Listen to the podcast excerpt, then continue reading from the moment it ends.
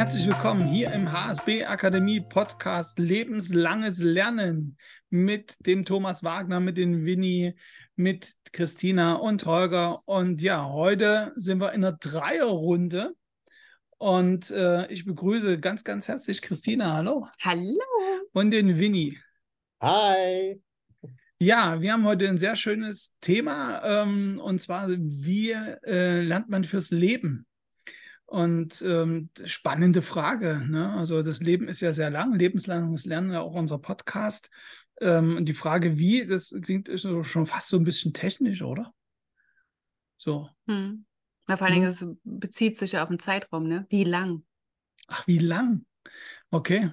Äh, na, eigentlich immer, oder? Ich glaube, man lernt bis zum Schluss. Ich glaube, selbst äh, wenn man äh, irgendwann mal gehen muss, selbst das ist ein Lernprozess. Ne? Also das ist ja immer eine Erfahrung. Erfahrung ist Lernen. Hm. Und du lernst jeden Tag. Das stimmt. Wie nie, was sagst du dazu? Also bei mir rattern gerade so, äh, so ein paar Gedanken parallel so rein. Und das eine ist das Wie. Also das Wie ist folgendermaßen. Zuerst werden wir ja geboren. Ja. Äh, was wir dabei unbewusst lernen oder nicht lernen während der Geburt, das kann uns keiner sagen im Grunde genommen. Das sind äh, Spekulationen.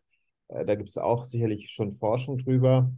Es ist nur ein Gedanke. Also ich habe mich in dieses Thema äh, Lernen, wenn ich geboren werde, sicherlich unbewusst, was unser Körper mitnimmt, was unsere Zellen mitnehmen, und dann geht das Lernen los, sobald der Klaps auf den Popo kommt und wir anfangen zu atmen.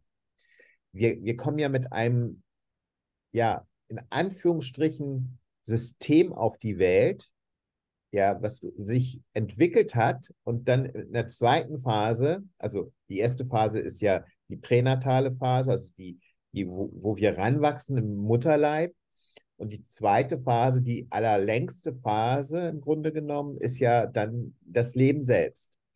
Und ja, richtig, wir wissen nicht, wie lange wir leben. Ne? Ähm, die Frage ist, wie lernen wir? Und es gibt, glaube ich, von Geburt an unbewusste Lernstrukturen. Ja, also da, über die, die der Körper von sich aus macht. Und mit jeder Weiterentwicklung der Zelle lernt der Mensch halt je nach seiner Entwicklungsstufe die Umwelt wahrzunehmen, die Umwelt äh, zu erfahren und zu erleben und zu verarbeiten.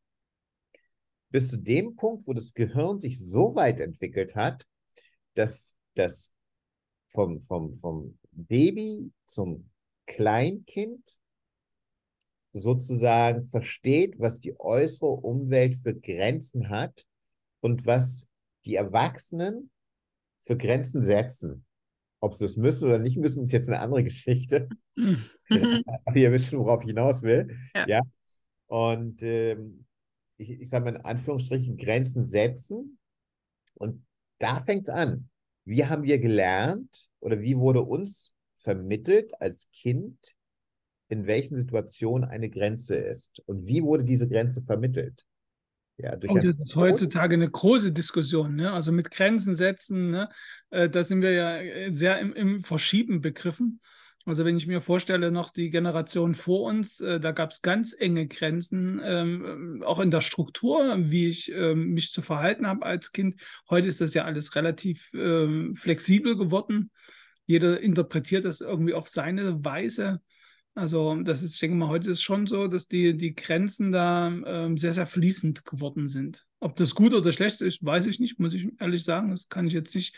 Da gibt es auch, äh, so wie ich es zumindest wahrnehme, immer ganz unterschiedliche Blickwinkel. Die einen sagen, ja, früher war alles besser, wo es alles so ein bisschen, so dieser konservative Gedanke, so, ich, ähm, das Kind muss wissen, wo es hinläuft. Ähm, ähm, was ich bis zu einem bestimmten Punkt auch nachvollziehen kann. Also ich hatte ja auch immer den Spruch bei unseren Kindern, also ein Kind muss schon irgendwie auf dich reagieren können. Jetzt, man kann es auch umschreiben, vielleicht mit dem Wort hören, weil ich sage, wenn du über die, an der Straße läufst und das Kind läuft auf die Straße und du rufst, äh, dann muss irgendwie klar sein, dass das Kind äh, stehen bleibt. Und nicht, dass es denkt, okay, das war jetzt ein Ruf, äh, ich interpretiere das mal für mich, mal sehen, was rauskommt. Ähm, auf der anderen Seite natürlich diese starren äh, die starken Einordnungen, so du darfst zu bestimmten Themen nichts sagen, du darfst dazu keine Meinung haben. Äh, das fand ich natürlich, äh, das ist so ein Punkt, wo ich sage, zumindest, das ist äh, heutzutage adäquiert. Keine Meinung zu haben. Naja, dass du, dass du als Kind äh, da, bei bestimmten Diskussionen durftest du dich ja nicht beteiligen. Ne? Also es ging ja bis, bis ins jugendliche Alter eigentlich. Ne? Ja, ja. Ähm, also wo dann wirklich hieß, das ist zu hoch für dich, ne? das verstehst du jetzt nicht, war immer so eine schöne Antwort und oder das geht dich nichts oh. an. Das lernst du noch, wenn du älter bist. Ja, ja. ja. Und, ähm, das ist so ein Punkt, wo ich sage, okay, ähm, da finde ich, ist unsere Gesellschaft heute schon weiter, dass man wirklich solche Dinge, äh, sicherlich nicht alle, aber in, in, der Breite, dass man da Verständnis dafür hat, man, dass man die Dinge auch dem Kind erläutert. Ne? Ähm, ich denke, das ist ganz wichtig, dass wir so weit sind, gesellschaftlich, also im Kollektiv gelernt haben, wie, sage ich mal, wir unser Kind begleiten sollten. Manche sagen ja dazu Erziehung, ja.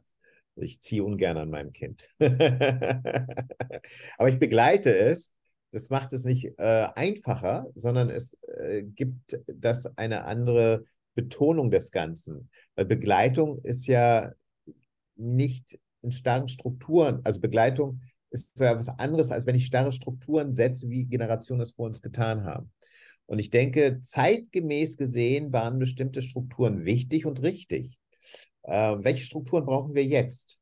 Ja, wenn wir ganz strukturlos sind, glaube ich, wird das ein bisschen fatal, weil es gibt ja dieses berühmte Experiment. Ähm, ich weiß, ich muss mal überlegen, das wurde gemacht, ich glaube, 16., 15., 16. Jahrhundert, wo Kinder, also es wurde von irgendeinem Kaiser gemacht, mir fällt der Name nicht gerade ein. Mein Gott, mein Gedächtnis. Ähm, und da war die Aufgabe, dass er gesagt hatte, wir bilden aus dem Waisenhaus zwei Gruppen. Die eine Gruppe ist, die Kinder werden im Dunkeln gelassen und nur gefüttert. Und die andere Gruppe ist, da gehen die Ammen rein, also die Hebammen rein und nehmen das Kind in den Arm, reden es mit ihm liebevoll, füttern es, streicheln es. Und die erste Gruppe, wo nur die am, zum, zum Füttern reingegangen sind und wieder rausgegangen sind, da sind die Kinder alle gestorben. Also die Babys. Ja. Das heißt, für einen Lernfaktor brauchen wir was ganz Wichtiges, die Menschlichkeit, dieses Zwischenmenschliche. Also gerade als, als, als Baby. Damit sich im Gehirn gewisse Strukturen überhaupt ausbilden können. Und Lernen ist ja auch nicht nur aufnehmen, verarbeiten, ausspucken und Wissen im Kopf haben, sondern ich muss es ja auch verstehen. Und wenn ich sehe, wie ganz bestimmte Gesellschaften, also gehen wir mal nach Asien kurz, ja, und machen wir mal einen kleinen Sprung in die Schule rein. Da findet ein großer Wettbewerb zwischen zwei großen asiatischen Ländern statt. Wer hat die besten Schüler? Ja, und nicht nur das, sondern wer hat auch die meisten Menschen? Die einen haben sie unter ihrer Milliarden, 1,2 Milliarden Grenze liegen, wenn die anderen drüber hinausschießen. Ja. Und in beiden Ländern wird gedrillt, wird das Lernen gedrillt. Das heißt, du lernst erstmal auswendig. Du lernst die Formel auswendig. Du kannst im zweiten Schritt verstehen. Wobei ich da mal einhaken muss. Ich denke, das ist auch eine, eine, eine staatliche Entwicklungs-, äh, also man sollte es auch betrachten, wie sich die Staaten entwickeln. Und man vergisst immer bei uns auch, äh, wenn man so auf andere Länder schaut, dass es ja in Europa auch nicht anders war. Also in, äh, wenn ich äh, denke an Hegel oder an andere, äh, die da ganz unterwegs waren, die waren da auch nicht so und haben gesagt, ähm, ihr erfahrt eure Welt selber. Das kam dann erst mit Montessori. Ähm, davor war das auch auswendig lernen. Das war äh, ganz genauso. Und ich finde, die Länder, auch in ihrer Entwicklung, das sieht man auch, die holen diese Phasen nach. Und ich bin mir ganz sicher, dass auch in Asien es in 20 Jahren eine ganz andere Form gibt des Lernens, wie es heute gemacht wird. Einfach weil du dann die, Ma es geht ja erstmal darum, die, will ich mal sagen, in der Masse die Leute zu bilden ne, auch in eine, in eine Hochschulniveau zu drücken, um einfach auch eine gewisse wissenschaftliche Entwicklung in den Ländern möglich zu machen, dass sie quasi nicht mehr von außen abhängig sind, dass sie eine eigene wissenschaftliche Entwicklung machen. also jetzt muss ich da reingrätschen. Okay. Ja, immer. Komm. Lass uns gegenseitig grätschen. Entschuldigung für das Wort. nee, alles gut. Äh, äh, unterbrechen, weil Asien hat schon längst aufgeholt. Also es gibt Schulen und Strukturen, wo das Lernen auf einem ganz anderen Niveau stattfindet, zum großen Teil. Das sind natürlich Privatschulen, das ist ganz klar. Die sind teuer und die bilden auch in Anführungsstrichen diejenigen, also wo die Eltern scharf drauf sind, dass die Kinder. Bildung ist das Tor zur Freiheit. Ja, Bildung ist das Tor nach oben. Also es ist ein gesellschaftlicher Aufstieg. Das vergessen ja. wir immer, weil den, den genau. gesellschaftlichen Aufstieg haben eigentlich im, in Europa unsere Eltern gemacht. Ne? Ja. Also die sind eigentlich in der Phase, wo Asien jetzt ist. Also auch wo die, wo, und da will ich jetzt nicht mal die, die, den Staat sehen, sondern die Menschen selber, wie die das sehen. Und ja, die und gehen halt ran und sagen, ich bin noch im, habe im Reisfeld gestanden, ich will, dass du mal, dass es dir besser geht. Und deshalb pumpe ich alles rein, dass du die bestmögliche Ausbildung kriegst. Ne? Ja, und äh, das, genau. ist, das ist jetzt zum Beispiel wie in diesen äh, hochentwickelten asiatischen Ländern, sage ich mal, wie Indien oder China. Jetzt lasse ich mal die Katze ja. auf den Sack.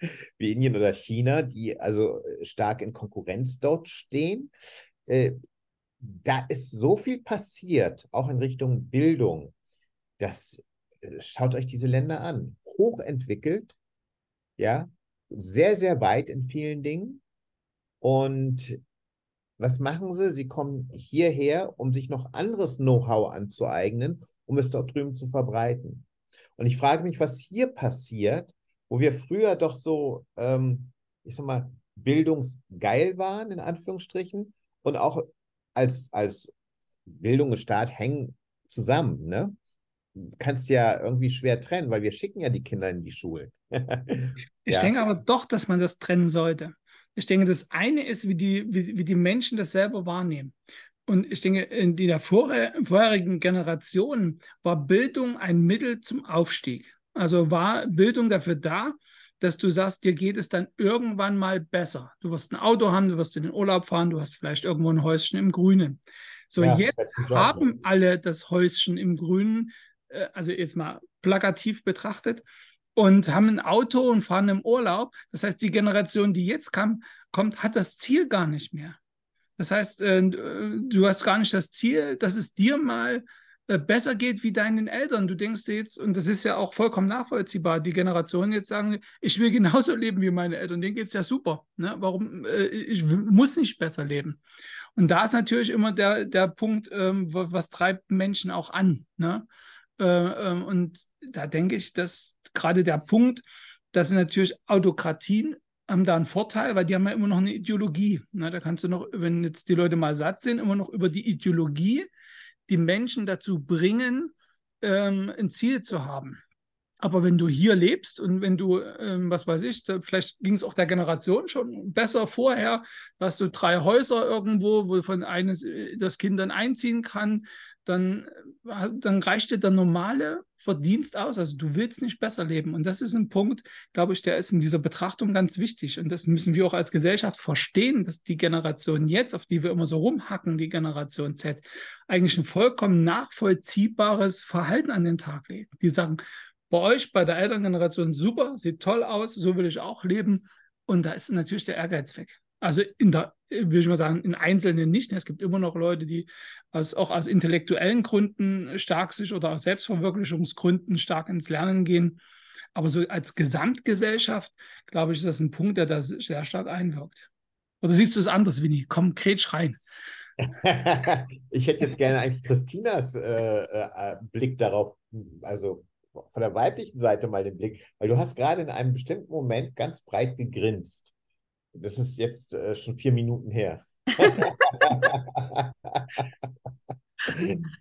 naja, man sieht ja das bei seinen eigenen Kindern. Ne? Also äh, ich sehe das genauso. Also ich hatte einen anderen Ansporn zu lernen und was zu machen, wie wenn ich das jetzt bei meinen Kindern sehe. Und dadurch musste ich so lachen, weil ich dann halt auch diesen Dialog mit unserem Großen hatte. Ne? Das ist für ihn alles so eine absolute Selbstverständlichkeit, dass es so ist, wie es jetzt ist. Und ich finde auch, äh, gerade bei unserem Großen ist auch so schön, dass er für sich das auch hat, es wird schon. Ne? Das hatte, hatte meine Generation oder zumindest mein Freundeskreis ähm, nicht so im einfachen Kontext in sich. Es wird schon, sondern bei uns war es halt so dieses, du, du musst was machen, du musst was lernen, du musst was schaffen, um dann halt ne, in eine andere Stadt zu kommen oder um auszuziehen. Ne? Der Drang um Ausziehen war in meinem Freundeskreis viel höher, wie wenn ich jetzt das sehe von unserem Kind, ne? wenn wir das Thema Ausziehen jetzt bei unserem großen Kind in den Mund nehmen, dann guckt der mich so groß an und sagt, na warum? Ich bin doch noch gar nicht 30, so nach der Devise. ähm, und das, deswegen habe ich von uns so gelacht, dass ähm, eine ganz, äh, ganz andere Verständlichkeit ähm, vorhanden ist. Ne? Ja, ja, ja. Und ich finde das auch schön, dass ähm, unser Großer und auch sein Freundeskreis das für sich so sehen, es wird schon, es wird was anderes kommen und es wird schon. Ich werde das schon irgendwie hinbekommen und erstaunlicherweise äh, bis jetzt, toi, toi, toi, hat er es auch irgendwie schon hinbekommen. Klar, mit Unterstützung, keine Frage, aber es, im Grunde genommen, es wurde schon irgendwie. Und wir haben, also ich zumindest, habe mir in dem Alter viel mehr Druck gemacht und war viel mehr in diesem Lernen, schaffe, schaffe, Häuslerbauer in Anführungsstrichen drin, ähm, wie er jetzt. Also mit 17 habe ich zum, schon geplant gehabt oder war schon mit einem Fuß aus meinem Zuhause draußen ähm, und habe schon mit meinem ersten Freund zusammen gewohnt, um ja dieses Elternhaus äh, verlassen zu dürfen. Ne? Ja, das stimmt. Wir hatten früher einen ganz anderen Drang, ähm, die Dinge in die Hand zu nehmen und eigenständig zu sein. Also wir sind, glaube ich, auch in einer Zeit der Individualität aufgewachsen. Jetzt äh, leben wir in einer Zeit, wo es zurück zu einem Kollektiv gehen wird. Das heißt also mehr Generationen wohnen. Das hat auch mit den sozialökonomischen Zuständen zu tun, dass du dir in, in, in großen Städten keinen Eigenraum für dich selber mehr wirklich so leisten kannst wie früher. Egal, ob du nun Unterstützung vom Staat bekommst oder Unterstützung von den Eltern bekommst oder selber arbeiten gehen musst oder alle drei Dinge zutreffen würden. Es wird so nicht mehr funktionieren. Also, wenn ich bedenke, dass ich äh, während meiner Städtenzeit schon selbstständig sein konnte und äh, das natürlich auch durch unser Familienunternehmen die Möglichkeit sich ergeben hat und äh, dann auch nochmal so, sage ich mal, unabhängig davon auch nochmal meine, äh, sage ich mal, meine Studienzeit verbringen konnte und auch mit, äh, sage ich mal, Unterstützung äh, aller, die um mich herum waren, ja, vorankommen konnte in meiner Situation. Und äh, heute sieht das alles anders aus, weil ich glaube auch, dass heute das Lernen, also ich glaube, wir müssen da mehrere Wege des Lernens betrachten. Einmal so ähm, das, was wir persönliche Entwicklung nennen, das, was wir die, das Heranwachsen des Menschen nennen, also das System Mensch lernt, um wachsen zu können. Wenn ich jetzt also, äh, früher haben wir gearbeitet, um essen zu können, heute essen wir, um zu arbeiten, also um zu leben. Ja, also wir drehen quasi alles um und äh, die Generation, die jetzt heranwächst und sagt, irgendwie klappt es ja schon, macht ja auch einerseits Freude zu sehen, dass sie so ein Vertrauen haben, aber andererseits ähm, machen wir uns dann schon unsere Gedanken und ein bisschen Sorgen. So, ähm, kannst du so planlos und ziellos sein? Ja, das ist die Frage. Ist es planlos, ist es ziellos? Aber wenn man sich mal überlegt, dass jede Generation sich diese Frage gestellt hat mit der jüngeren Generation, das finde ich ja auch sehr interessant. Ne? Also meine Uroma, die hat schon immer gesagt, also wie das deine Oma macht, ne, das war bei uns ganz anders. So, meine Oma zu meiner Mutter, ne? Also wie ihr das jetzt macht. Und das finde ich halt auch interessant, dass das jede Generation zu der neuen Generation immer wieder so sagt, ne, ob das bei euch was wird und wie, wie das dann jetzt so ist und wie man das nur so sehen kann, das finde ich auch so erstaunlich. Und das ist, glaube ich, ganz entscheidend, dass wir hier auch ähm, dieses generationsübergreifende haben, wo die sozusagen in Anführungsstrichen Generationskonflikte herkommen, ist, ähm, wenn wir in unserer Generation gelernt haben, wie wir gelernt haben, wäre es auch in unserem Sinne, in unserer Verantwortung, jetzt zu lernen, wie unsere Kinder lernen und wie sie in eine neue Generation sich weiterentwickeln, für die sie dann selber verantwortlich sind. Also wir können nur einen Input in diese Generation geben, aber wir können sie nicht festhalten. Und das ist etwas, was ich, glaube ich, durch, durch äh, Generationen und Jahrtausenden dieses Art von Muster, menschliches Verhaltensmuster in Kollektiven einfach weiterentwickelt hat. Und ich glaube, da müssen wir auch differenzieren. Ne? Also das ist das gesellschaftliche Lernen und wie, wie das Individuum in dieser Gesellschaft lernt und sich weiterentwickelt. Also zwangsläufig muss jemand, der, sage ich mal, in einer äh, Familie aufgewachsen ist, die vielleicht sozial schwach war oder ein Milieu geboten hat, wo nicht viel Chancen waren oder auch vielleicht kriminelle Energie war, heißt es nicht zwangsläufig, dass dieser Mensch genauso wird. Also, dass sein System lernt, so lerne ich zu überleben. Weil wir dürfen ja nicht vergessen, in unserer Steinzeit gab es für uns nur, äh, sag ich mal, Flucht oder Stehenbleiben. Mhm. Ja, also äh, entweder kämpfe ich gegen den Säbelzahntiger oder lass mich von ihm auffressen oder ich nehme die Beine in die Hand und bin bis eins auf dem Baum, nicht bis drei. das war, schon zu langsam. Aber das ist ja auch erstaunlich, ne, dass wir eigentlich so erstanden, also entstanden sind, dieses, wie du es gesagt hast, es kommt eine Gefahr und wir rennen eigentlich weg. Und was machen wir jetzt, wenn jetzt der Stress kommt, der Chef kommt oder wie auch immer? Bleiben wir sitzen und hauen noch mehr in die Tasten rein, anstatt unserer Reflexion zu nutzen und ne, irgendwie in, in äh, Bewegung zu kommen. Das wegzurennen. Wegzurennen. Auch wie ist denn das für den Chef, wenn der dann in die Tür reingeht und sagt, hier, lieber Mitarbeiter, Mitarbeiterin und mit einmal rennt der Mitarbeiter, Mitarbeiterin weg. Ja.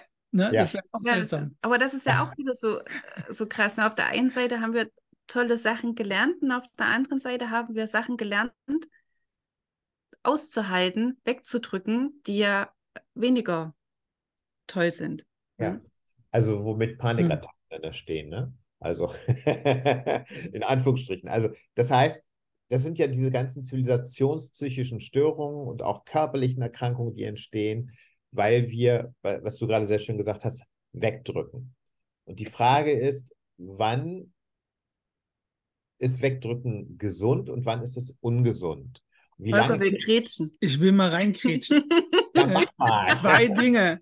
Das, das erste, der erste Punkt ist, was ich immer wieder zu bedenken gebe, wir wissen ja eigentlich gar nicht, wie haben unsere Urgroßeltern gelebt. Also wir wissen heute auch nicht, wie war es in der Steinzeit. Ne? Wir nehmen jetzt an, dass die weggerannt sind, aber vielleicht haben die sich auch hinterm Busch äh, gesetzt und haben abgewartet ne? oder haben irgendwie äh, beschäftigt getan, um dieses Tier abzulenken oder so. Also oder wir wissen es wir wissen's halt nicht. Ne? Also wir, das ist das immer so ein Punkt, den ich, ich interessiere mich ja stark für Geschichte, denn ich immer wieder äh, feststelle, wir wissen gar nicht, wie haben die Generationen vor uns wirklich gelebt. Also wir, wir haben Bilder, wir haben zum Teil äh, auf, also äh, Textaufzeichnungen, manchmal auch schon Filme. Aber trotzdem kann heute keiner sagen, wie haben die Leute um 1900 gelebt? Was war denen wichtig? Wie, was war denen ihr, ihr Alltag? Ne? Wir nehmen ja war immer nur. Zeitgeist. Genau, also, das nehmen ja. wir ja im Prinzip nur wahr. Deshalb kann es natürlich sein, was wir nicht wissen, ob es nicht doch auch schon vor 300 Jahren Leute gab, die Burnout hatten. Ne? Ja, das ja, wir, wir haben es anders genannt. Also ja. Leute, die damals Burnout hatten, wurden dann, äh, sage ich mal, als äh, Menschen im Delirium bezeichnet wahrscheinlich. Also hysterisch. Heute, hysterisch. Ja, ja, und wie man sagen, wir, wir, wir, können, wir können das nicht genau wissen, ne? weil wir auch die Aufzeichnung zu den Dingen, auch die Statistiken, auch die Betrachtung, was ist das überhaupt, ist ja auch ein anderer Punkt. Und dann äh, möchte ich, wir sind ja bei dem Thema, wie lerne ich ein Leben lang? Ich denke genau. auch, dieses Lernen die Gesellschaften verändert. Das heißt, äh, wenn man sieht, vor 200, 300 Jahren da habe ich vielleicht den Beruf des Bäckers gelernt und mhm. dann war ich mein Leben lang Bäcker. Ich musste nie wieder was machen. Du hast es weil, weitergegeben. Genau, äh, ich habe es eventuell weitergegeben, aber ich selber für mich als Person musste nichts verändern. Heute mhm. sind wir in einer Zeit, wo alle zehn Jahre äh, oder die Dynamik zumindest, dass sich Dinge verändern, stark zunimmt. Das heißt, heute ist ein, ein, Bäcker, der reicht nicht mehr aus, dass er Brötchen und Brot backen kann, sondern vielleicht muss er noch Dinge machen Richtung Konditorei, vielleicht muss er auch neue, sich neue Backmischungen ausdenken. Also es ist äh, so, dass natürlich der Anspruch an jemanden auch sein Leben lang weiterzulernen, egal in welchem Beruf, stark gestiegen ist. Ich musste das wahrscheinlich oder vor, äh, denke ich mal, vor 300 Jahren nicht machen. Da musste ich nichts verändern, weil das hat, das Grundwissen hat für mein Leben gereicht. Aber Und es hat heute sich ja trotzdem was verändert. Muss sich ja was verändert haben, weil sonst wäre es ja jetzt nicht schon so, wie es jetzt ist. Also genau, ist ja aber das ist, ich denke, das ist wie so eine Lawine eigentlich, ne? wobei das jetzt mal Lawine als positiver äh, Begriff genannt ist. Äh, das geht langsam los und dynamisiert sich. Ne? Und wenn ich jetzt mal allein sehe, in, in unserer Generation, da kam der Computer auf und wir stehen jetzt schon an der Schwelle äh, oder wir sind jetzt schon im KI-Thema drin. Das heißt, äh, die, diese Zyklen werden ja immer kürzer, ne? weil immer mehr Wissen in, in der Gesellschaft drin ist. Ne? Und je mehr Wissen ich habe, desto schneller ist die Dynamik. Und das ist natürlich auch ein Punkt gerade im, im Lernen. Ne? Also wie lerne ich ein Leben lang, ist erstmal zu verstehen, ähm, die, wie sich das entwickelt. Ich muss mich dem auch stellen, dass ich mein Leben lang lernen werde. Und das ja. natürlich in einem positiven Kontext zu sehen. Natürlich. Äh, die Wissensverarbeitung da kommen wir nicht mehr hinterher, weil die technologische Entwicklung schneller ist als unsere Wissensverarbeitung. Ja. Das ist ein ganz wichtiger Punkt. Ähm, und das andere ist, was ich also auch sehe, dass wir in unseren äh, Verhältnissen merken, dass wir diese, diese, diese Quantität an, an Wissen, die hochkommt, nur dann am besten verarbeiten können, wenn wir persönlich wachsen. Das ist auch ein Grund, warum, sage ich mal, seit, weiß ich nicht, den 60ern, 70ern des letzten Jahrhunderts, sage ich mal, das Thema äh, Persönlichkeitsentwicklung und spirituelles Wachstum ganz groß geschrieben ist. 100 äh, Jahre früher, 200 Jahre früher ist man, ähm, ja, hat man das äh, gesellschaftlich-spirituelle, sage ich mal, Erwachen oder Gespräche oder intellektuelle Gespräche darüber ja auch sehr stark oder Kreise äh, haben sich ja geformt und entwickelt gehabt. Und wir gehen noch weiter zurück. Äh, Sturm- und Drangzeit, das waren also, oder Rokoko, Barock, oder, das waren ja alles Zeiten, wo ein bestimmter Zeitgeist herrschte und, und, und das Wissen, was auf den Tisch kam, relativ überschaubar war. Ja, also die, die, die Gebrüder, äh, die Humboldt-Brüder, die haben ja zum Beispiel nur äh, vier Stunden am Tag geschlafen oder in der Nacht. Der Rest der Zeit waren die wach, weil sie lernen wollten, weil sie die Welt erkunden wollten, weil sie sagen, gesagt haben, es gibt so viel zu entdecken und es gibt so viel mitzuteilen. Und äh, das war überschaubar. Aber jetzt, und da gebe ich dir recht, durch diesen kompletten neuen Technologieschub, den wir in den letzten 50 Jahren erleben durften, äh, das ist ja der helle Wahnsinn. Du hast ja einen Zugriff äh, auf Informationen per Knopfdruck, die du, wo du sonst da hast du acht Stunden am Tag in der Bibliothek gesessen. und hast vielleicht ein, ein, ein, ein, ein, ein 50. rausgearbeitet, was du jetzt per Knopfdruck rausholst aus den Maschinen. Ja, und äh, das ist natürlich äh, ein, ein, auch ein ganz anderer, sage ich mal, ein ganz anderer Verarbeitungsweg, ein ganz anderer Prozess. Ja, also wer heute äh, sein ganzes Wissen nur aus dem Internet zieht und nicht mal in die Bibliothek geht, glaube ich ganz fest, hat einfach was verpasst. Ja, nämlich die Art und Weise, wie ich mir Wissen aneigne oder anschaue. Ich glaube, das ist auch ganz Wobei wichtig. ich da reinkrätschen möchte. Es kann aber auch sein, weil wir ja, will ich mal sagen, jetzt nicht gerade 18 sind, dass das für uns, wir sind mit Büchern aufgewachsen. Das heißt, für uns haben Bücher äh, eine hohe, äh, ja, will ich mal sagen, einen hohen Wert.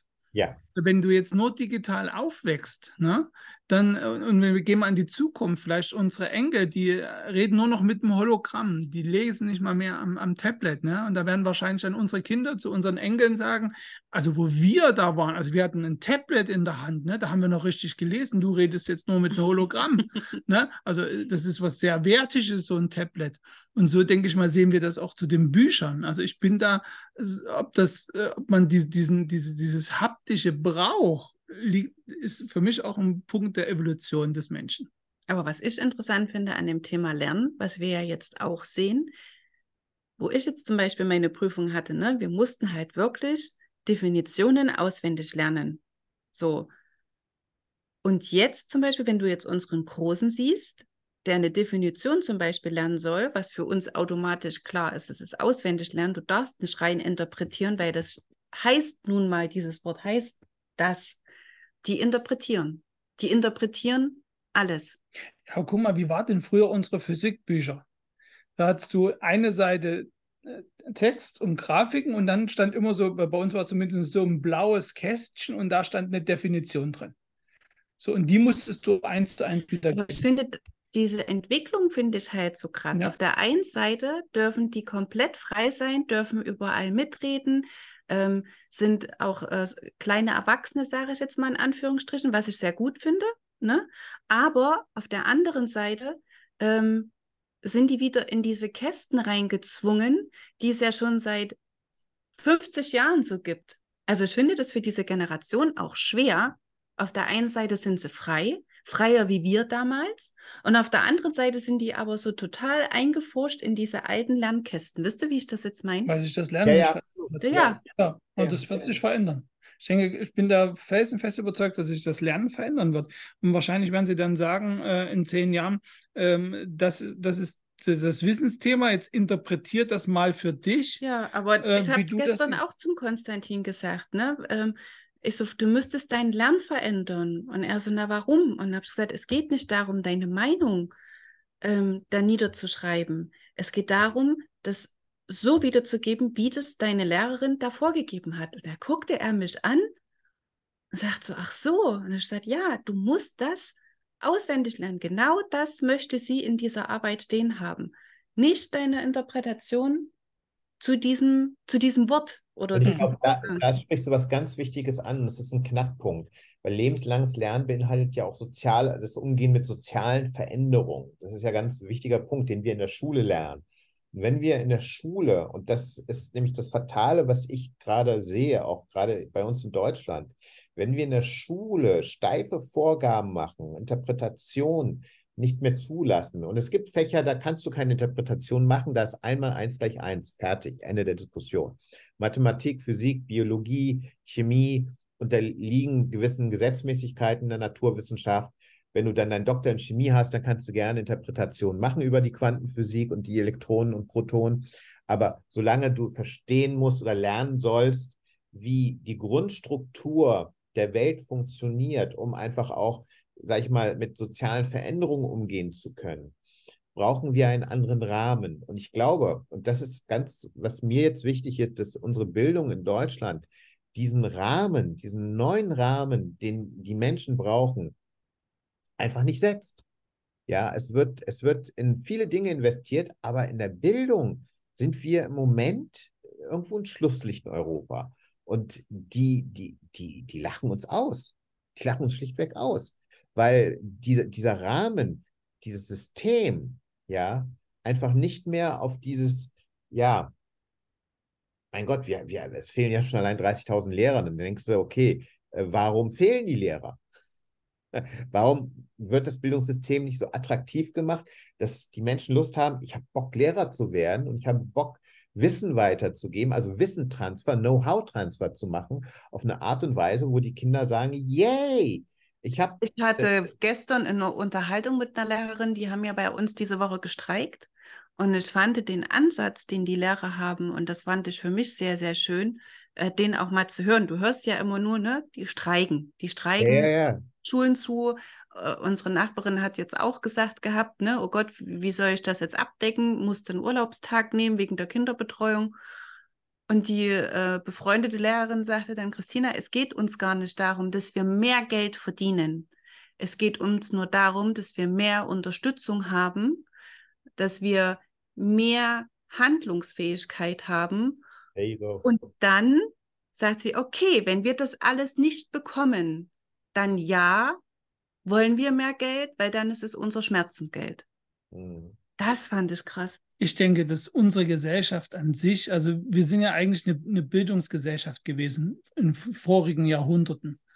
Und äh, gerade wenn man auch sieht, was in, in, in Westeuropa an, an, an Bildung, an Universitäten entstanden ist und an Grundlagen auch, wovon wir heute noch zehren, entstanden ist. Aber ich denke, die aktuelle Gesellschaft bei uns, äh, da ist das Thema Bildung wird zwar immer äh, besprochen, aber hat nicht die Wertigkeit. Ne? Also wenn ich gerade denke, dass da 40 Milliarden fehlen und wenn ich mir denke, für andere Bereiche werden da sofort äh, viele Milliarden aufgebracht und hier ist es nicht möglich, für Bildung das zu tun, ähm, dann, dann ist es halt einfach ein Punkt, wo ich sage, es ist halt ähm, die Gesellschaft möchte das nicht, sonst würde sie es ja machen oder sonst würden auch die Menschen auf die Straße gehen und für eine bessere Bildung für ihre Kinder demonstrieren. Ne? Solange sie das nicht machen, scheint es ja kein Problem zu geben und solange wird sich auch nichts bewegen. Ne? Eigentlich müssten genau die Lehrer Punkt. demonstrieren, eigentlich müssten die Eltern der Schüler demonstrieren. Das ist genau der Punkt, was du ganz am Anfang gesagt hast. Es fehlt der Ehrgeiz. Ja, also, weil der Ehrgeiz, den wir aus einem bestimmten Grund hatten, sei es nun früher auszuziehen oder schneller anfangen zu studieren oder die Welt da draußen zu erleben oder erleben zu können. Und das ist das, wo ich mich gerade erinnere, hat mal eine äh, Kundin von meiner Frau gesagt, bei einem Treffen auf einer Messe, das hat sie uns erzählt, ja, mein Enkel hatte keine Lust mehr zur Schule zu gehen. Wir haben sie angeguckt, was ist denn mit deinem Enkel? Naja, der hat gesagt, er will lieber draußen in den Wald gehen, da lernt er mehr. Hm. Ja. Was ist das für eine starke Aussage? Ja, und das ist, und ich rede nicht von, die kam aus Schweden im Übrigen. Und Schweden, also skandinavische Länder, sind ja Vorreiter, was Lernmodelle betrifft oder was Schulen betrifft. Und die Dänen haben zum Beispiel ganz tolles System, wie sie mit den Schülern umgehen, wie sie es aufbauen und äh, was sie auch äh, zum Schulende äh, erfahren und lernen dürfen, wie sie quasi ihr Abitur machen. Und früher hieß es bei uns Reifeprüfung. Reifeprüfung. Das heißt, du bist ins Abitur gegangen und du wurdest gecheckt, also nicht mehr zu meiner Generation, aber die Generation vor mir. Also ich sage mal drei, vier, fünf Generationen vor mir ich rede von den 70er Jahren noch, ja, Reifeprüfung. Das heißt, die, die, die, die Lehrer der Direx haben gecheckt, ob du, wenn du jetzt auf die Menschheit losgelassen wirst und rausgehen sollst in die weite Welt, ob du fähig bist zu unterscheiden, wie du dein Leben, sag ich mal, in welche Richtung es führen willst, was ist für dich gesund, was für dich ungesund. Also so wertebehaftet. Und das große Problem ist, dass die Werte mehr und mehr verloren gehen, gerade was die Bildungswerte betrifft. Und das hat einen Einfluss auf unsere sozialen Werte, auf den Umgang mit sozialem Lernen oder den sozialen Veränderungen damit umgehen zu können. Und ich glaube, das ist ein ganz großes Manko. Was sind denn die Werte? Äh, wenn wir auf Social Media gucken, werden ja Werte vermittelt, die überhaupt nichts mit der Realität zu tun haben. Und das sagen mittlerweile einige Influencer sogar. Leute, äh, nur weil ich hier mit dem Porsche fahre, heißt das nicht, dass ich jetzt angeben will, ja, sondern ich will dir nur zeigen, was du erreichen kannst. Aber die Leute äh, verstehen nicht, die sehen nur das Endergebnis. Sie sehen aber nicht die harte Arbeit dahinter. Ja. Und die, die, die wirklich was, sage ich mal, fundiert für sich gemacht haben oder erreicht haben, die sind gar nicht unbedingt auf den Social Medias. Das ist ja auch wiederum vielleicht eine andere Generation, aber die haben viel was anderes, sage ich mal, vor, als sich damit zu expositionieren. Und ich glaube, das ist ganz, ganz wichtig. Da, da, also ich spreche jetzt ganz viele Stränge auf einmal an, ne, die parallel aber in einen Fluss reinkommen. Und ich glaube, dass unsere gesellschaftliche Struktur jetzt ganz, ganz dringend, also einfach diesen Kick braucht, zu sagen, wir müssen wieder in Richtung Bildung gehen. Also in, in eine Bildung, die das Individuum fördert mit seinen Stärken und gleichzeitig das Kollektiv damit aufbaut, in dem wir leben wollen. Ja, aber ich glaube, das wird, äh, äh, das ist ein ganz großer Sprung. Und ich, ne, ich denke, dass ähm, wir sind, wir Menschen neigen ja immer zu ganz einfachen Antworten. Ne? Also das ist äh, auch, ich denke, auch in der Bildung so ein Punkt. Ähm, wir sagen, wir wollen, dass die Jugend und äh, die Heranwachsenden individualisiert ihre Umgebung wahrnehmen. Also jeder ein Individuum ist. Ne? Das ist aber natürlich nicht für jeden, jeder ist ähm, von der Grundstruktur her dafür geeignet. Ne? Also ich kann jetzt nicht sagen, ich mache ein offenes Konzept äh, und sage, alle Kinder müssen dieses offene Konzept machen. Ne? Das wird nicht funktionieren, weil es gibt einige, die kommen damit nicht zurecht, die finden sich da nicht zurecht. Und ich denke, auch das sollte man natürlich äh, im Lernen ähm, zumindest auf dem Fokus haben, dass ich genau überlege, für wem ist welches Modell geeignet und auch mehrere Modelle auch mittlerweile als Bildung anbieten muss. Also es gibt nicht das eine. Ne? Wir sind ja zum Beispiel im Fernlernen unterwegs und ganz oft jetzt mittlerweile, würde ich mal sagen, merkt man, dass sich langsam was bewegt, aber da kam äh, am Anfang immer auch, wo Corona kam, so diese Aussage, naja, das ist jetzt die Zukunft. Ne, das, das, ist, das ist das jetzt. Und da, damals haben wir schon gesagt, nein, also es ist eine Zukunft. Aber es ist nicht die Zukunft. Es gibt noch drei, vier andere Zukünfte, ähm, die, die im Raum stehen. Und äh, es wird immer Präsenz geben, es wird immer Mischform geben, es wird irgendwann ähm, in gar nicht so langer Zeit äh, Avatare geben, die dich unterrichten. Es wird das alles geben. Und der Punkt ist halt nicht immer zu denken, der eine Weg ist jetzt der Weg, der irgendwie funktioniert, sondern es einem klar machen muss, dass viele Wege funktionieren. Und auch für die, für die Menschen, die äh, ein Leben lang lernen wollen, auch die müssen natürlich herausfinden, welcher Weg funktioniert für mich am besten und vor allen Dingen auch noch in welcher Thematik. Also wenn ich jetzt ein Persönlichkeitstraining mache, würde ich mir jetzt keinen Avatar zulegen, sondern würde ich mir einen Coach zusehen, mit dem ich reden kann, mit dem ich umgehen kann. Will ich mir ein Fachthema erschließen, würde ich eine ganz andere Variante wählen. Da muss ich nicht jemanden haben, mit dem ich persönlich rede. Das kann ich irgendwo dann von einem Avatar oder von jemand anders erklären lassen. Und ich denke, also die, die, dieser Punkt, klar zu machen, dass eine Individualisierung in der Bildung immer äh, auch vom Grundsatz her gedacht werden muss. Und das findet nicht statt. Also wenn ich in die Schulen sehe, da sitzen 24 Schüler, die alle nach derselben Methodik unterrichtet werden. In allen Themen. Ne, außer Sport, da müssen sie sich bewegen. Ne? Aber ansonsten sitzen die auf ihrem Schreibtisch, äh, machen ab und zu mal eine Projektarbeit, ja. Aber die Lernform an sich ist aus meiner Sicht noch viel zu stringent. Also die müsste viel mehr aufgebrochen werden. Da müssten äh, ja auch die Schüler sortiert werden nach dem, was welchen Schüler am meisten liegt, welche Form des Lernens, ja. wie sicherlich irgendwann auch die Thematik. Ne? Also doch öfters in den Wald gehen. ja, aber auch der Wald wird bei einem Kind funktionieren. Das nächste Kind rennt in den Wald und denkt, das ist total langweilig, ich würde lieber mit meinem Tablet spielen, weil es halt eher technisch orientiert ist. Mhm. Und dann natürlich dann dem Kind auch anbieten, okay, dann lernst du mit Technik ja. und das andere Kind geht in den Wald. Also das also, meine ich damit, dass, dass man das nicht dann sagt, jetzt müssen alle in den Wald rennen oder jetzt müssen ja. alle das machen, sondern wirklich äh, auf die Eigenschaften des Kindes und auch, wir reden ja über, wie ich ein Leben lang lerne. Also auch wie natürlich äh, auch die Erwachsenen, ne, die dann auch überlegen müssen, in welcher Thematik will ich welche Lernform für mich Aber haben. bei den Erwachsenen ist das auch sehr schwer, dieses Muster zu verlieren oder abzulegen. Das ja, sehe klar. ich ja selbst bei unseren Teilnehmern, die dann sagen, äh, die anrufen und sagen, wie soll ich jetzt lernen?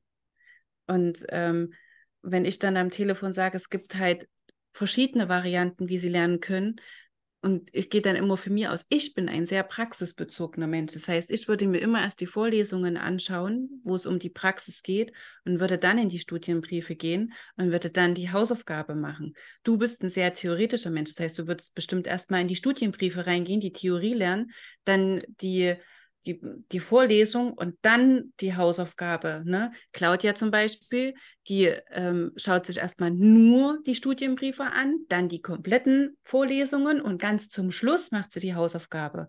Und dann sind die immer ganz still und sagen so, so viele Optionen habe ich. Und ich so, ja, und sie dürfen auch experimentieren, welche Typ Sie jetzt sind. Sind Sie der Praxistyp? Sind Sie der theoretische Typ? Sind Sie der, der sich das immer alles erstmal geballt an, aneignen möchte und anschauen müsste? Also wir Erwachsenen sind ja davon auch betroffen, das abzulegen, dieses, dieses Muster. Und das habe ich jetzt bei meiner Ausbildung auch feststellen dürfen, dass trotz der Flexibilität, die ich ja im, im Lernen mit der Akademie auch aufgebaut habe, aber dass das selbst bei mir auch drin ist. Dieses das zeigt ganz deutlich, dass, dass das Lernen, sag ich mal, ja schon ähm, sich unterscheidet, obwohl wir dieselbe Grundlage haben, die Schule, ja. Und die Schule soll ja uns Grundlagen beibringen, um uns zu befähigen, später zu lernen. Und dennoch hat jeder von uns eine andere Wahrnehmungspräferenz, ja, die unbeeinflusst wird. Und woher kommt das? Und da denke ich, dass diese Wahrnehmungspräferenz Präferenz wirklich anfängt in dem Moment, wo du geboren wirst, ja. Das heißt, äh, wir sind ja in einer Gesellschaft, die sehr visuell orientiert ist, aber trotzdem brauchen unsere anderen Sinne auch das Fühlen, das Riechen, das Schmecken ähm, und nicht nur das Sehen, um Dinge wahrzunehmen, um sie einzuordnen und davon zu lernen. Das ist ja das Grundsätzliche, das Primäre. Und das Sekundäre ergibt sich ja dann in die Gesellschaft, in die ich hineinwachse, die mich begleitet ja, oder erzieht oder beides, ist auch in Ordnung. Und äh, mir zeigt, wie ich eigenständig weiterlernen kann in meinem Leben. Weil ich muss ja auch mit den Ergebnissen umgehen. Und ich glaube, es ist, und da, da ist es ganz wichtig, wenn wir später eine Gesellschaft haben sollten, wo alles nur noch über ein Hologramm läuft, ja, dann sollte es so laufen, dass wir dann in einem Raum sitzen, wo wir dann 35 andere Hologramme sehen und vorne eins, weil sonst das Sozialverhalten einfach äh, äh, weg ist. Ich gehe mal, das ist vielleicht ein verrückter Vergleich, aber wenn du einen Hundewelpen hast, dann ist es für den Hundewelpen extrem wichtig, mit anderen kleinen Welpen zu spielen, damit sich der Hund sozialisiert. Und wir Menschen sind da ähnlich gestrickt. Wir können uns nur sozialisieren, also wir können nur verstehen, wo ist die körperliche Grenze des anderen, wo ist die emotionale Grenze des anderen. Und dann kommen Kinder vielleicht auch aus Haushalten, deren Eltern ein Vorbild sind, die ihnen zeigen, ja, die es ihnen auf negative Art und Weise unbewusst zeigen, äh, dass Gewalt für sie die Lösung ist, dass verbale Gewalt die Lösung ist und, und, und, und. Und die Frage ist also immer auch wieder im Hinblick auf das Gesamtkonzept, in was für einer Gesellschaft wollen wir uns reinentwickeln und da wollen wir, dass unsere Kinder aufwachsen und wie wollen wir, dass unsere Kinder diese Gesellschaft mitprägen. Und ich glaube, da, da ist das Konzept lebenslanges Lernen, glaube ich, ähm, jetzt, wenn wir es dann individuell runterchunken und dann schauen, ja, welcher Lerntyp bist du oder bist du mehr visuell oder akustisch oder brauchst du die Kombi? Ja, äh, wann ist welche Form von Lernen für dich am besten? Wann brauchst du Kopfhörer, was wir früher gar nicht hatten? Ja, aber das ist dann wieder die Technik. Wann brauchst du Kopfhörer? Äh, und manch anderer braucht äh, eine leise Musik im Hintergrund. Also würde mich irre machen, wenn ich Musik höre im Hintergrund, während ich lerne oder ja äh, lese. Das, ähm, das wäre zu viel Parallelinput. Aber es gibt Menschen, die können das anscheinend sehr gut. Oder vielleicht dadurch sogar noch besser, weil es deren Konzentration stärkt auf eine andere Art und Weise.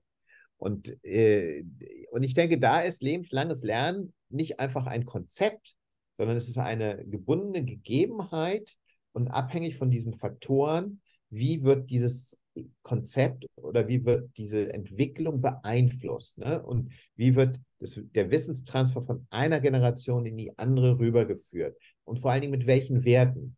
Und das ist das, was ich gerade empfinde, und vielleicht bin ich da auch nicht alleine, dass wir in Deutschland im Moment den Lehrermangel aus einem bestimmten Grund haben. Das, der Wissenstransfer wird nicht wird, ist keine Attraktion mehr. Früher hat Deutschland die größten Denker, äh, Dichter und Naturwissenschaftler hervorgebracht. Bis in den 40er, 50er, 60er Jahren, 70er, vielleicht immer noch, keine Ahnung. Aber von denen hörst du nichts mehr. Die wandern dann ab. Ja, äh, wo, wo, wo, wo, wo ist die Inspiration?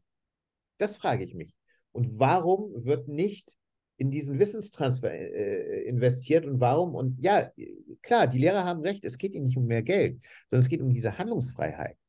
Ja, also ich meine, früher war sie ja ein bisschen over the top. Also das waren ja auch andere Werte früher. Da gab es noch, also in den 70ern habe ich auf meiner britischen Schule noch den Rohrstock erlebt.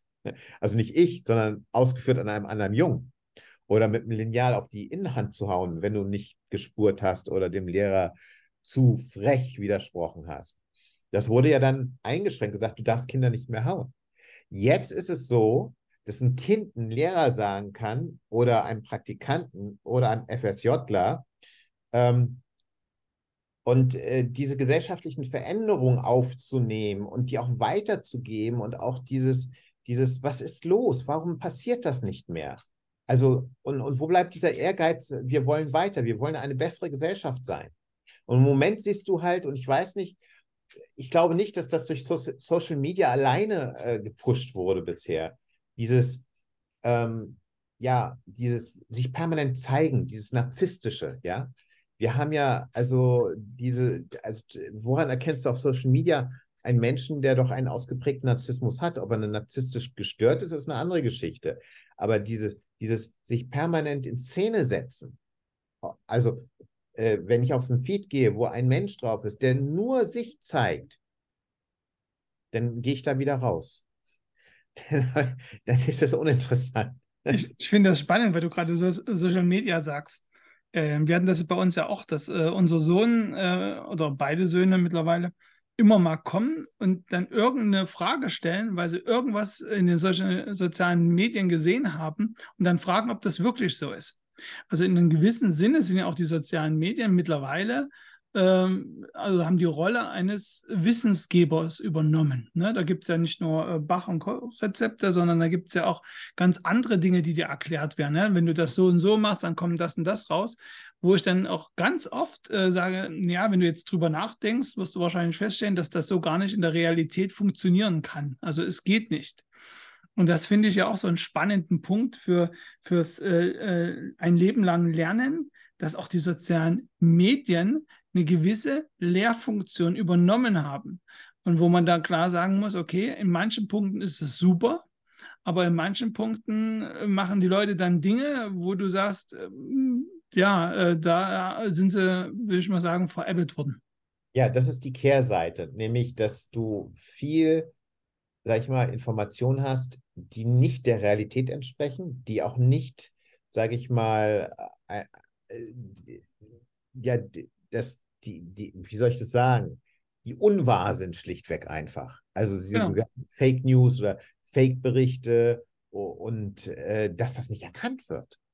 Ja, und du kannst heutzutage äh, was ganz schlecht gemachtes ins Internet setzen und es gibt trotzdem noch Leute, und das ist das Erschreckende, es gibt trotzdem noch Leute, die, die das nicht sehen und das für wahr halten.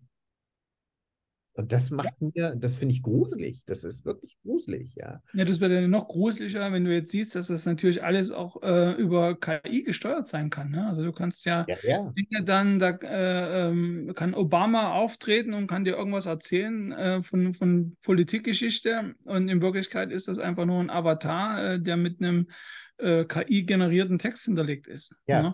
Oh, und äh, das, das, was so richtig erschreckend ist, dass diese Technologie immer besser wird, sodass du immer schwerer hast, selbst Experten immer schwerer haben werden, diesen Unterschied festzustellen.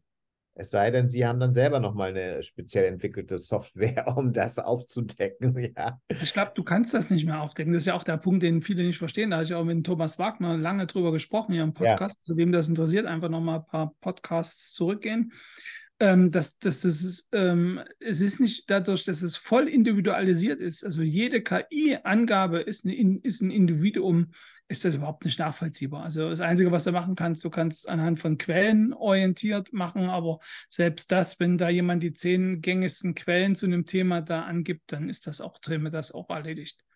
Ja. Und wir werden ja vor allen Dingen in der Zukunft leben, wo äh, dann KIs Bücher schreibt, Wissensbücher, die dann wiederum auf die eine andere KI in der Ausarbeitung irgendwann mal beziehen wird. Das ist ja einfach, äh, will ich mal sagen, äh, irre, was da abgeht. Ne? Also das ähm, im Fachbuch kann eine KI kann ein Fachbuch schreiben und äh, eine andere KI, die äh, dazu eine Ausarbeitung macht, beruft sich auf die von der KI entstandenen Fachbuch. Ne? Ähm, ich möchte gerne nochmal zu dem Punkt zurück, der mir auch gerade jetzt, wenn du es erzählt hast, durch den Kopf gegangen ist, ist das Thema Ehrgeiz. Also Ehrgeiz ist, glaube ich, ein ganz wichtiger Punkt, hier auch in dem Sinne positiv gemeint. Warum fehlt. Gott sei Dank mal was Positives. Ah. ja, warum ist dieser Drang zu lernen in anderen Ländern immer noch mehr ausgeprägt als hier? Und es wurde ein Experiment gemacht, in Anführungsstrichen.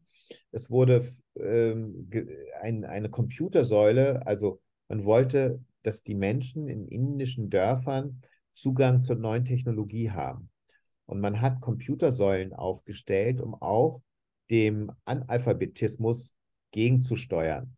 Ja, also dass sie lesen und schreiben lernen. Man hat Programme entwickelt, also selbst, also Programme entwickelt, wo der Analphabet dran das lernen kann, das Lesen zumindest.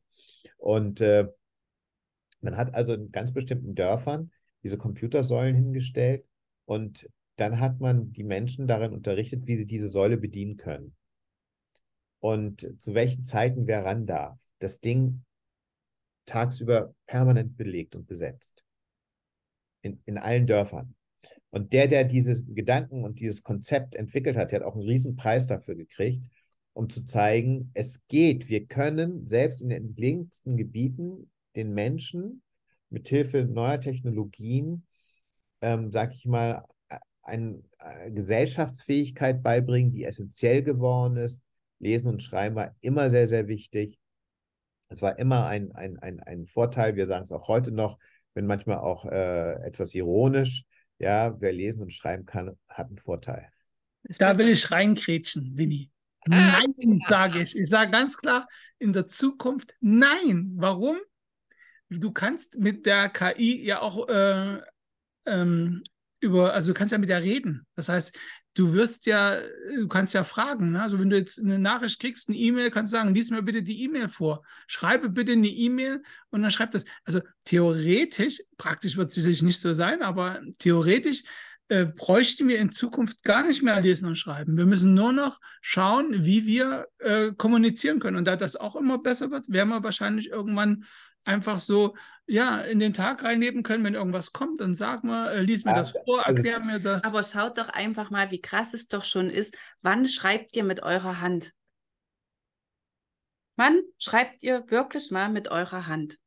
Das, das, das, das kann ich dir sagen, wenn ich von der, von der Krankenkasse, IKK, darf ich dir auch mal sagen, ohne jetzt Werbung zu machen, wenn ich von denen einen Brief kriege. Ja, dann muss ich das per Hand ausfüllen, ja, wieder aber, zumachen. Digitalisierung in Deutschland, wirklich, äh, ich liebe dieses Beispiel, weil es mir vor drei Wochen passiert ist, mit der Hand ausfüllen. Aber das ansonsten ist doch dieses ja. Handschreiben ist doch komplett rausgekommen. Jeden, den ich gesagt habe, dass meine Prüfung mit 50 Fragen Freitext war, war, ihr habt ja beim Computer gemacht. Ich so, nein, ich habe geschrieben. Ah, das könnte ich nicht. Ah, das, ich könnte gar nicht so also, viel schreiben mit der Hand mal ganz wichtig. Das warum, ist ja auch schon, das war ja vor ein paar Jahren. Warum ist die Handschrift sehr wichtig, wenn wir in, in, die, in der Kindheit sind, äh, diese Motorik zu lernen? Wir reden hier von der Kodierung von Sprache. Und die Kodierung von Sprache über die Bewegung bildet unser Gehirn ganz anders aus, als wie wenn ich das weglassen würde. Wir kennen die Folgen noch gar nicht, was passieren würde, wenn ich diese Motorik nicht mehr ausübe. Ja, aber wenn du erwachsen bist, nimmst du ja, nimmst du doch selten, selten, du musst jetzt irgendwas unterschreiben oder so, nimmst du doch selten momentan einen Stift in die Hand und schreibst. Ja. Ich bin so oldschool, da lacht schon jeder. Ähm, ich habe ja auch ein Tablet und habe da ja auch diese Notizfunktion, wo ich mir meine Notizen reinmachen kann. Wenn ich es abgearbeitet habe, kann ich ein Pünktchen reinmachen, dann geht es weg. Ich habe ein Buch. Ich trage in dieses Buch meine Aufgaben ein und hake es ab. Ne? So, das ist, ist noch mein Schreiben, aber das ist das einzigste Schreiben mit meiner Hand, was ich sonst so habe. Ansonsten funktioniert alles mit dem Handy. Oder wie oft hast du dein Handy in der Hand und du telefonierst überhaupt nicht? Du telefonierst den ganzen Tag überhaupt nicht, aber du hast ständig dein Handy in der Hand. Ja, ist auch eine Sache. Wobei das Handy ja heutzutage kein Telefon mehr ist. Es ist ja wurscht, aber trotzdem. Es ist, ein, so. ist ein Taschencomputer. Deswegen zu dem Thema Lesen und Schreiben, ne, wo du jetzt sagst, Vini, kann ich mir nicht vorstellen. Vor fünf, sechs Jahren hat man sich nicht vorstellen können, dass alles komplett mit einer Tastatur auf einer gewissen Art und Weise geschrieben wird. Ja, ja. ja. Aber ich prophezeie einfach, wenn wir das untergehen lassen, diese motorische Bewegung, diese Schwingung, wie ich einen Buchstaben setze und schreibe, dann werden wir noch weiter verlieren in unserer persönlichen Entwicklung wie auch in der gesamtgesellschaftlichen Entwicklung. Und das da ist vollkommen klar. Unterschriften. Also ich, äh, auch wenn ich eine Unterschrift digital setze oder ja, oder okay, digitale Signaturen sind ja nochmal was anderes, da muss ich ja nicht mal mehr schreiben. Ne? Da, aber ich sage einfach nur, dann wird unserem Gehirn was Wahnsinniges, Wichtiges fehlen. Ja. Und dann kommen wieder Bildungsanbieter zum Thema lebenslanges Lernen, die dir dann mit 40 beibringen, wie Lesen und Schreiben geht in der Zukunft. Und die Leute werden wahrscheinlich sagen, oh, das finde ich toll, das, das ist mal was ganz anderes. und das mache ich jetzt. Das bieten dann unsere Kinder an. Genau. In dem Sinne erstmal, Winnie, vielen, vielen lieben Dank äh, äh, für, für deine Zeit, die du dir genommen hast. Ich danke dir, Christina. Und ja, ähm, danke ich euch. danke euch fürs Zuhören. Äh, nächste Woche sind wir wieder am Start und denkt dran, lebenslanges Lernen ist ein ganz wichtiges Thema. Habt eine schöne Zeit. Ähm, bis bald. Danke euch. Ich danke euch. Bis dann. Tschüss.